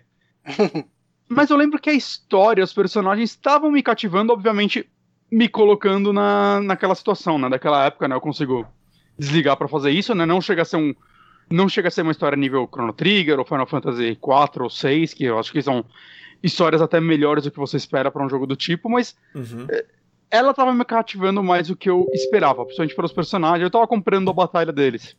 Mas é. eu acho que realmente a lentidão do jogo foi uma das coisas que me derrubou um pouco, cara. Cansava, assim. Sim. É, é tudo muito lento. Inclusive, andar, né? O próprio ato de andar. Ele é um, é um jogo mais truncadinho que Final Fantasy. É, ou Chrono Trigger, mesmo todos em jogos de andar em quatro direções, existe que... alguma eu, lentidão eu, diferente. Eu ia falar que eu acho que. Eu acho não, eu tenho certeza, eu esqueci de falar. Eu falei que uso, né, o acelerador de emulação para as batalhas, mas para andar eu também uso. Porque é batata, assim, você tem que andar por muito tempo numa linha reta. Cara, vai acontecer uma batalha aqui. Eu simplesmente emulação, ponho pra direita e ando até ele parar na próxima batalha, sabe? Porque. Todo virtual console do mundo deveria ter uma função dessa, cara. É, cara, porque ele, ele é necessário. É realmente assim, fica, fica chato depois de um tempo. Quando você tá explorando, não. Mas eu, eu ando É engraçado isso que eu. É, hoje teve uma Nintendo Direct, né? Que eles falaram de alguns jogos aí. E um dos jogos dos jogos que falou nessa direct foi o Octopath, Travel, Octopath Traveler, né? Sim. E o Octopath Traveler ele teve uma rodada de feedbacks depois daquela demo que eles soltaram logo no começo do, do uhum. Switch. E uma das coisas que pediram para eles mudarem, eles mudaram, foi justamente a velocidade de andar no mapa. E é, tipo, ah, é? agora a velocidade padrão é a de correndo e você pode correr ainda mais rápido. Sim. Oh, que legal. Ah, legal isso, cara. Legal ver que eles realmente estão colhendo feedback, né? Não era papo furado. É, uhum, feliz pra, com isso. Só pra criar eu... hype, né? Que é um jogo que eu tô esperando bastante. Sim. Sim. É, não, eu, eu, eu, com certeza vou pegar também. O uh, que mais que eu posso falar de. Uh, de. Uh, cara, eu sempre vem Breath of the Wild na cabeça. Né? Afinho sempre, do fogo. Sempre vem Breath of the Wild, sabe? O é, que, que eu posso uhum. falar sobre Breath of Fire? Bom, uh, pelo que eu sei, no segundo, porque eu também não lembro muito bem, faz muito tempo que eu joguei, ele mantém o Ryu e a Nina, que são os dois mais importantes aí. E aí você consegue outras pessoas pra parte. É, a, a história, se eu não me engano, ele é uma continuação direta, né? Porque eu lembro Sim. quando eu comecei a jogar ele, eu não tinha jogado um, mas eu lembro que tinha alguma introduçãozinha assim que você via, ah tá, essa história é uma continuação diferente do Final Fantasy, que cada um é um, cada né? Eu não sei se coisa. isso seguiu nos outros também. É, eu também, eu também não faço dois. ideia, mas eu eu me animei mais do que eu esperava me animar com isso. Eu peguei esse jogo para jogar é, esperando criar um conteúdo pro Super Amigos. É, não sabia exatamente o que seria. Se eu ia falar dele, se eu ia falar de RPGs de Super Nintendo, o que, que eu ia fazer exatamente. Mas eu sabia que eu queria jogar ele pelo fator nostalgia. E eu tô de um jeito que eu acho que eu vou emendar o segundo, sabe? Ah, é, ele, ele se passa 500 anos depois do primeiro, mas o personagem é o Ryu também, é, provavelmente é um descendente dele. Tem, tem tipo, só que ele tá é falando é tipo, que tipo Ash, é o único né? jogo da franquia que é uma continuação direta do outro. A partir do 3 eles já começaram cada um ter sua historinha. Olha, me perdendo aí, me perdendo no, no, no terceiro então. É... Cara, mas é isso, assim, não tem mais muito que explorar do jogo. O jogo é bem simples mesmo, assim, para quem tá vendo o streaming, para quem tá conseguindo ver o vídeo, é bem isso, sabe? É... Uhum. vocês já viram a navegação no mapa, vocês viram é, como é que é entrar dentro de uma cidade. Ah, e assim, bobeirinha, mas para quem não está vendo o streaming, a ideia é que assim, tem esse mapa mundo que eu falei que a visão é top-down, é, tem outro estilo de arte e tal, né? É, não do personagem, seu personagem continua, continua do mesmo tamanho. Mas é a visão do mapa mundi é top-down e a visão do combate é isométrica. Aí, Olha só. e, e aí o que acontece é que quando você entra numa cidadezinha, ela é um pontinho e aí ela é como se desse um mega zoom, assim, sabe? Seu personagem continua do mesmo tamanho, só que a cidade dá um zoom grandão hum. para você entrar lá. O, ah, é uma coisa que eu esqueci de falar. É, hum. equipamentos, né? Os equipamentos é muito legal ver como é que era antigamente essa estrutura que hoje em dia você tem assim, ah, eu vou fazer um eu vou colocar uma arma X nesse cara, eu vou colocar uma arma Y nesse cara, eu vou investir num build de Dex, de Strength, de crítico. Uhum. Cara, era, era aquele RPG simplificado, então um nível te dá aqueles stats tais, sabe? É bem específico. Uhum. E o equipamento, apesar de ter alguma variedade, ela é muito mínima, é muito direto que você vai pegar como próximo, sabe? Você tá ah, não, sim, mas uh, eu acho que até isso é muito padrão em, em, RPG até hoje, né, cara? Uh, mas os, os, RPGs dessa época era assim, tipo, você fica com uma arma até aparecer a melhor, e daí você vai pegar a melhor. Tipo, hum. não tem um lance de, ah, eu agora eu acho melhor eu usar tal arma porque Sim, nessa estratégia. Tipo assim, em alguns momentos acontece, por exemplo, no Final Fantasy, às vezes você vai, você tá num lugar onde os inimigos são de fogo e você tem uma espada de gelo, daí você fala, ah, vou trocar, mesmo não sendo mais forte que a minha espada mais forte, ela vai causar mais dano nesses inimigos de fogo e tal. Uhum. Mas, via de regra, você vai usar a última arma que apareceu. É, aqui, aqui mesmo, ele até tem, assim, mas é, é bem raro, é bem incomum. Por, e também eu acho, por exemplo, que não vale a pena. O, o, Ryu, por exemplo, ele pode usar dois tipos de arma. Ele pode usar uma espada ou ele pode usar um boomerang. Né? Ele é o único cara que pode uhum. usar um boomerang. E o boomerang ele tem uma parada que ele acerta todos os inimigos. Hum. O boomerang é levemente. O, o, o boomerang mais forte que eu estou usando agora. Ele é levemente mais fraco que a espada mais forte. Então, hum. se eu tivesse numa situação onde estava muito difícil e eu precisava, precisasse muito assim, e a todo aquele boss que não vai fazer sentido o boomerang porque é um inimigo, aí eu trocaria para espada, sabe? Mas uhum. geralmente isso não faz sentido, assim, não é, não é, não dá nem vontade de ter esse trabalho, de ter que comprar a espada também para trocar para ganhar dois pontinhos de ataque, sabe? Então, uhum. é, eles a, as armas são muito sequenciais assim de todos os personagens e, e tem também aquele esquema de esse personagem Não, o, o Francisco o Francisco Carolino fez um, uma observação importante, né, também desses RPGs. A próxima cidade sempre tem uma arma melhor Sim. que a sua atual. Sim. E o hotel é mais caro sempre para dormir lá. Sim, e o hotel é mais caro, exatamente. É, mas é isso é, mesmo, Você cara. começa, tipo, numa favelinha e vai crescendo até... É, até chegar no Hilton. Hum, é. é isso mesmo. mas é isso, pessoal. Uma coisa, Copa, só uma coisinha. Palace. Eu dei uma conferida aqui todos os jogos até o quinto você joga com um personagem chamado Ryu. Provavelmente eles devem dar alguma desculpa de ser sempre o descendente. Menos o sexto. O sexto você joga com o irmão, irmão ou irmã do Ryu. Você cria o personagem. É Quem? Irmão ou irmã do Porque Não. sim. Todo mundo se importa com o sexto, que é aquele jogo pra iOS. Opa, iOS. Os fãs adoraram. Os fãs adoraram. Tava vendo um vídeo aqui, ó, um bonitão. É. Eu, eu, eu vi versão... já jogou Ragnarok? Já. É tipo isso. Uhum. Ah, e, e, só uma pequena menção. No streaming eu tô, apare... eu tô mostrando a versão de Super Nintendo, né? Uhum. E, cara, pra GBA, é... ele é muito feio. Tipo, muito feio. Sério? Muito feio, cara. Eu.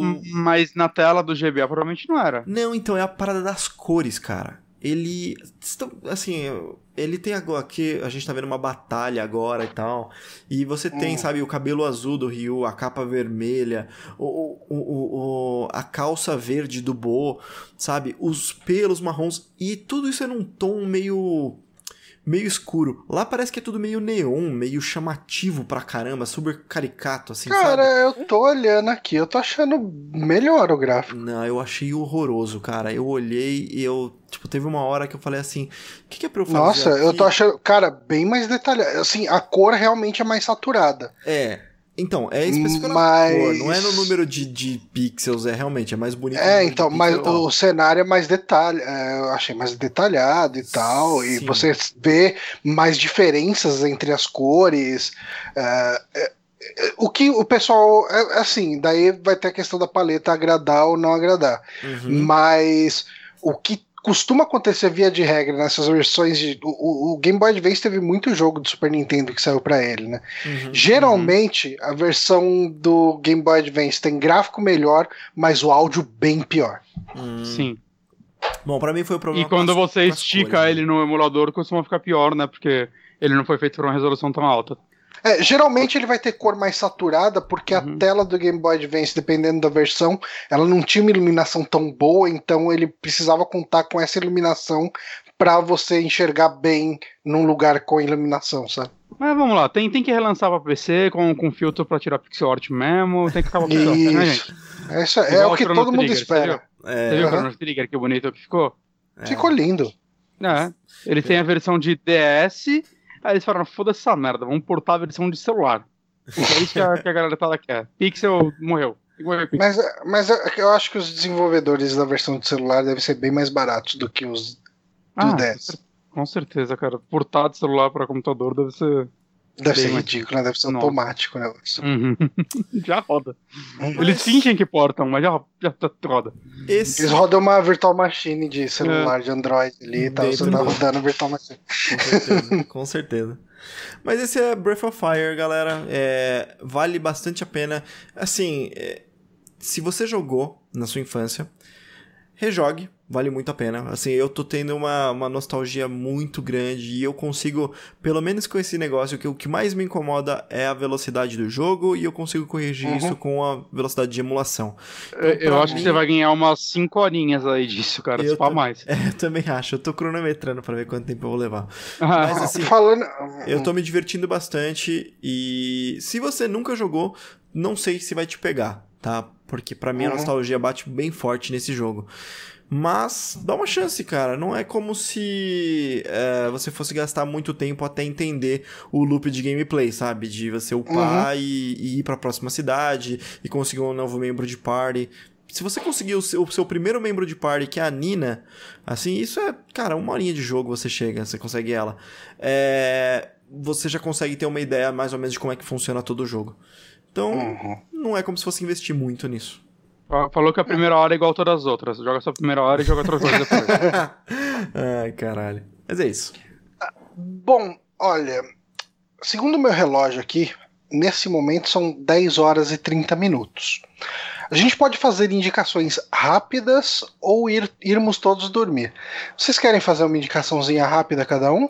Eu queria fazer uma bem rapidinha, porque eu queria falar que isso é muito bom. Vamos, vamos... Já foi falado aqui mesmo a minha? É. Vamos fazer o seguinte, vamos é. fechar com a do Bonatti e aí a gente deixa as nossas segundas para uma outra um outro é que, é que se eu não falar a minha segunda agora eu acho que eu não vou falar dela nunca mais. Fala sua rápida, eu falo a minha rápida. É, eu vou falar bem rápido porque eu já uhum. falei dele aqui no, no saque, uhum. que e inclusive eu falei recentemente bastante sobre isso no último Amoeba Experience, uhum. que eu finalizei o, o Star Trek The Next Generation e, e, cara, de verdade, eu recomendo bastante. Eu achei uma série bem legal. É, os personagens são muito, muito carismáticos e você vai se importando cada vez mais com elas. Sigo a minha indicação de assista uh, o episódios pontuais das duas primeiras. Algumas pessoas falam que a segunda temporada inteira é boa. Eu vi episódios meio ruins ali na segunda, então, uh, cara, se você procurar na internet por Star Trek The Next Generation em 40 horas, você vai achar uns guiazinhos de episódios bons. Uhum. Uh, então, assim, resumindo bastante aí minha percep percepção geral sobre a série, a primeira temporada é ruim, a segunda temporada tem momentos bons e ruins. A partir da terceira, a, temporada, a série fica realmente boa. Aí, assim, a terceira e a quarta temporada são duas temporadas com um nível muito bom. A quinta, eu, eu diria que tá mais ou menos no mesmo nível dessas duas, talvez um pouquinho abaixo. Uhum. A sexta temporada é um bicho meio diferente. Eu acho que eles. é, é a, a sexta temporada ela funciona porque assim, a, a, pegada da série, ela, como eu disse aqui da outra vez, ela é muito monstro da semana, né? Então, uhum. uh, cada episódio vai ter um evento que ele vai se fechar nele mesmo e acabou. Uhum. Uh, na sexta temporada, ele também é assim, mas você vê direto num outro episódio ele chamar, né? Ah, mas teve aquela vez que a gente fez tal coisa, sabe? Tipo, ele puxar referências, ele começa a, a conversar entre si sabe? Tipo, os episódios começam a ter mais relação e, e, você ganha mais assistindo todos do que assistindo simplesmente isolados episódios específicos, uhum. sabe? A sétima temporada ela começa de um jeito interessante. Ela começa. Digamos assim, dando um pouquinho mais de profundidade em alguns dos personagens. Talvez porque fosse um lance meio que de dar adeus para aqueles personagens e tal. Então você começa a entender um pouco mais sobre o convívio deles. Tem um episódio que é bem legal, que é sobre a, o processo de promoção, né? De, de, enfim, de elevação de ranking, né? De promoção hum. de, de uns cadetes ali, né? De, dos caras mais novos ali. Então é, você vê como que é o convívio deles na nave, como que é a conversa dos júniors ali, sabe? E, e, são todos assim, eles não são personagens da série, são tipo tudo personagem que foi introduzido para aquele episódio. Uhum. E uhum. eles eles que são os protagonistas desse episódio. Legal, cara. Bem legal. Diferente. Uh, é, então. E daí, assim, do meio até quase o fim, a última temporada ela dá uma perda de qualidade horrível, assim. Começa uns episódios muito merda. Ah, e é? o último episódio é incrível, cara. Ele é um episódio que ele funciona como epitáfio da série, tipo, ok, vamos botar um, um, ponto final, ou mais ou menos é isso que acontece ou pode acontecer com os personagens no futuro. Uhum. Uh, ao mesmo tempo, eu vou dar um micro, micro spoiler aqui, mas eu não vou falar o que, que acontece exatamente. Uh, mas nesse último episódio, ele se passa durante os eventos do primeiro episódio, durante as coisas que acontecem, assim, no decorrer da série, digamos assim, no, no presente do último episódio. Peraí, peraí, peraí, me perdi, me perdi. Tá, Ele acontece colocar... do primeiro episódio dessa temporada. É. Tá. Ele acontece durante o primeiro episódio, ah. durante o último episódio, então, assim, sete anos depois do, do primeiro episódio, e num futuro, tipo, 20 anos depois do que aconteceu ali. Tá. E, e ele vai intercalando esse, entre esses períodos. Saquei. É, enquanto acontece uma trama. Então, ele é um episódio que vai te trazer a nostalgia do primeiro. Uhum. Uh, um, uma boa história do presente e um epitáfio de ah, esse personagem vai virar isso, esse outro vai virar aquilo e não sei o que, sabe?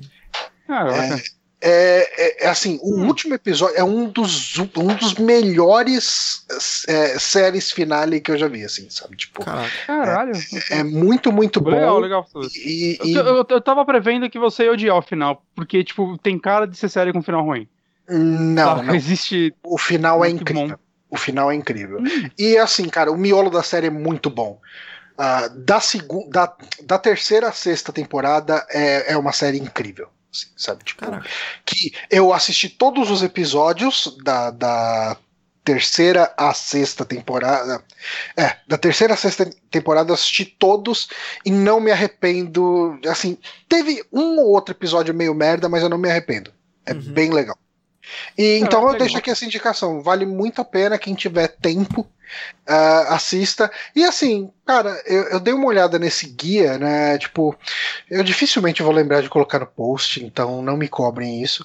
Mas se vocês me, se vocês me cobrarem pelo Twitter, eu, eu acho o link e mando para vocês.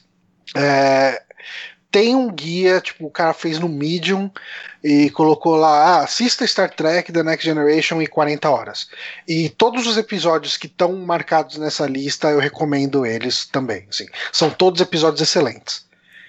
É, então eu deixo aqui minha recomendação. E Bonatti, Mas você acha que, se, se, vai, se eu quiser, por exemplo, a partir da terceira, fazer que nem você, ver tudo, eu vou ganhar muito com isso? Ou se, se hoje eu olho e falar, ah, se eu tivesse seguido esse guia, minha vida ter sido melhor? Ah, cara, eu gosto, eu gostei muito de todas as tramas, sabe? É, uhum. ele, ela é uma, porque como ela não é uma série sequencial, é, assim, existe um ou outro evento, mas ela é muito menos do que, sei lá, que outra série. Vai, por exemplo, pelo que eu lembro de Arquivo X, o Arquivo X ele tem uma grande trama rolando ao longo das, do, das temporadas, né? Apesar de ter todo o lance de monstros da semana, coisas que acontecem ao longo dos episódios são importantes. Uh, aqui, as coisas que acontecem entre episódios e que são persistentes, elas são mais para dar um flavor, sabe? Tipo, você não vai ter um lance que você vai falar, ah, eu não tô entendendo por que, que eles estão fazendo isso. Uhum. É... Então, mas assim. É porque eu gosto eu... muito de usar como, como exemplo o arquivo X, que toda lista que eu vejo de veja esses episódios, é que no caso do arquivo X, essas listas normalmente focam nos episódios da, da história, do né? Cânone, que né? continuidade. É, e eu sempre olho e falo, mano, quem segue essas listas, para mim, é, é, um erro tão grande, porque os melhores episódios são os que não estão nelas. É, saca? Eu, eu, cara... eu não sei se o Star Trek tem um pouco. Pelo fato dele não. O canon dele não ser tão importante, não, não sei eu, o quanto eu perderia por isso. Eu gosto de pensar que vale a pena assistir todos os episódios da terceira a sexta. Porque vou, vou... Eu, eu não, cara, eu, eu não consegui, tipo, ver, ver episódios do tipo, ai, mas que bosta, tô gastando meu tempo assistindo esse aqui, sabe? Tipo, ah, teve do, dois episódios na quinta, assim, que foi um seguido do outro, falei, nossa, puta, será que agora vai ficar ruim? E daí logo Agora. em seguida já vê episódio bom, sabe? Tipo. Ah, e, então... então. Mas ao mesmo tempo eu acho que ele é legal. É legal para você entender. É, eu vou dar um exemplo melhor aqui. Uh, Seinfeld. Seinfeld você ganha muito sabendo como os personagens se comportam em determinadas situações. Que você fala, ah, uhum. esse é o tipo de coisa que o Kramer faria. Esse é o tipo de coisa que o George uhum. faria. Uh, tem isso no Star Trek, sabe? Tipo, você entende o jeito que as pessoas operam, o jeito que as pessoas funcionam assistindo mais os episódios. Então, okay. mas, mas eu acho que dá, cara, dá para assistir os episódios pontuais. É que talvez eu, você eu vou perca assistir um os pontuais das duas primeiras e a terceira eu vou tentar ver inteira. Aí se ao final da terceira eu falar, hum, eu acho que eu não quero ver tanta coisa, eu depois volto a seguir a lista, eu acho que vou dar uma chance. Já que você falou que a terceira é tão boa assim, Eu uhum. vou, sei lá, chegando às vezes no metade do terceiro eu já tô vendo que não vai andar tanto. Eu já é, daí já pega os guias. Porque assim, o, o, uhum. todos os episódios dos guias são realmente bons. Porque assim, ela é uma série gostosa de assistir no sentido de. Ah, ok, eu tô. Cheguei em casa do trabalho, eu tô cansado, eu quero dar play num episódio e ver. Mas esses episódios destacados são episódios que, quando eu assisti, eu falava, caralho, que genial isso, sabe? Que, que trama legal, que trama bacana, sabe? Tipo. Então, uhum. é, então eu acho que essa é a melhor, a melhor analogia. Uh, se você assistir todos, você vai ter um bom divertimento. Se você assistir os específicos, vai ser um lance de caralho, essa série aborda coisas que eu não esperava. o que será que eu estou perdendo? É, mas aí uhum. fica a dica. E você assistiu Glow, né? Eu assisti, assisti, comecei a ver hoje, ontem e acabei hoje. É, cara, é uma série que faz um tempo que eu tô enrolando, o Johnny já falou dela aqui, por isso que eu não, não vou falar tanto assim, né? Deixei ela pra falar rapidinho no final. Uhum. Né? Mas, sei lá, eu basicamente ouvi falar dela no nosso grupo dos patrões. Eu não vi muita gente fora desse círculo comentar dela. Uhum. E ela é bem diferente do que eu esperava, né? Pra quem não sabe, é uma série focada, vai, principalmente no começo, em uma atriz que ou aspirante atriz, ela tá tentando um grande papel há muito tempo e aí ela consegue uma oportunidade de trabalhar com uma galera de luta livre, né, de uhum. wrestling, né, fazer um piloto para uma série de wrestling, algo assim.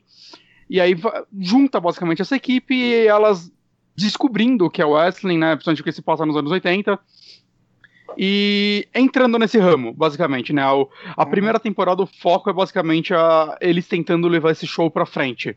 Uhum. E eu saí bem surpreso pelo tom dela, de modo geral. Primeiro que, assim, eu nem sabia que se passava nos anos 80, a série. e, e, assim, eu ando um pouco com preguiça de coisas que se passam nos anos 80, porque é só desculpa para show de referências. Sim. E eu acho que vai, por exemplo, diferente de Stranger Things, que eu gosto, apesar de eu gostar muito de Stranger Things, a sensação que dá é que são um monte de pessoas que são fãs dos anos 80 e estão vivendo lá. Uhum. Glow, eu acho que é mais sóbrio nesse sentido.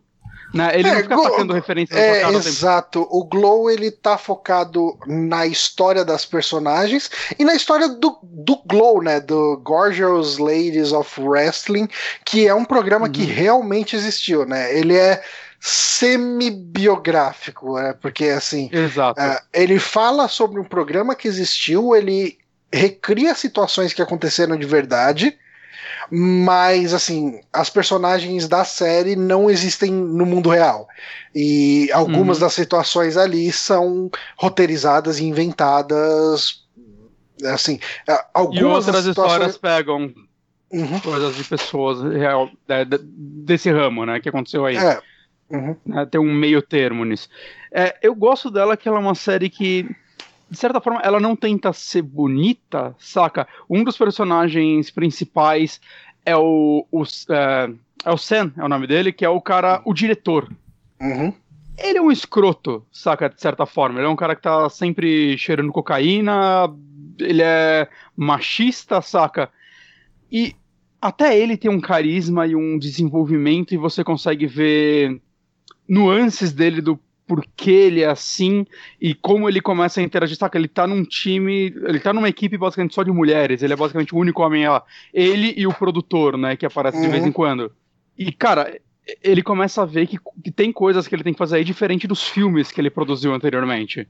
Uhum. Né, por fato de ser uma equipe é, só de mulheres. É e é muito legal você ver essa relação dele com elas. É uma situação muito frustrante para ele, né? Porque ele também, ele meio que foi jogado nessa situação, mas não é exatamente o que ele quer produzir, né? Ele queria, uhum. ele tá, ele tá nessa situação forçada e ele queria produzir um filme, ele queria, ele se acha um gênio da direção e, hum. e aquilo lá é uma escada para ele conseguir o financiamento do filme dele, assim, é, né? Tem até um, um diálogo muito legal dele com o produtor, com o produtor falando, não, mano, eu te escolhi porque eu adoro seus filmes, eles são hilários. Ele vira e fala, mas meus filmes não são comédia.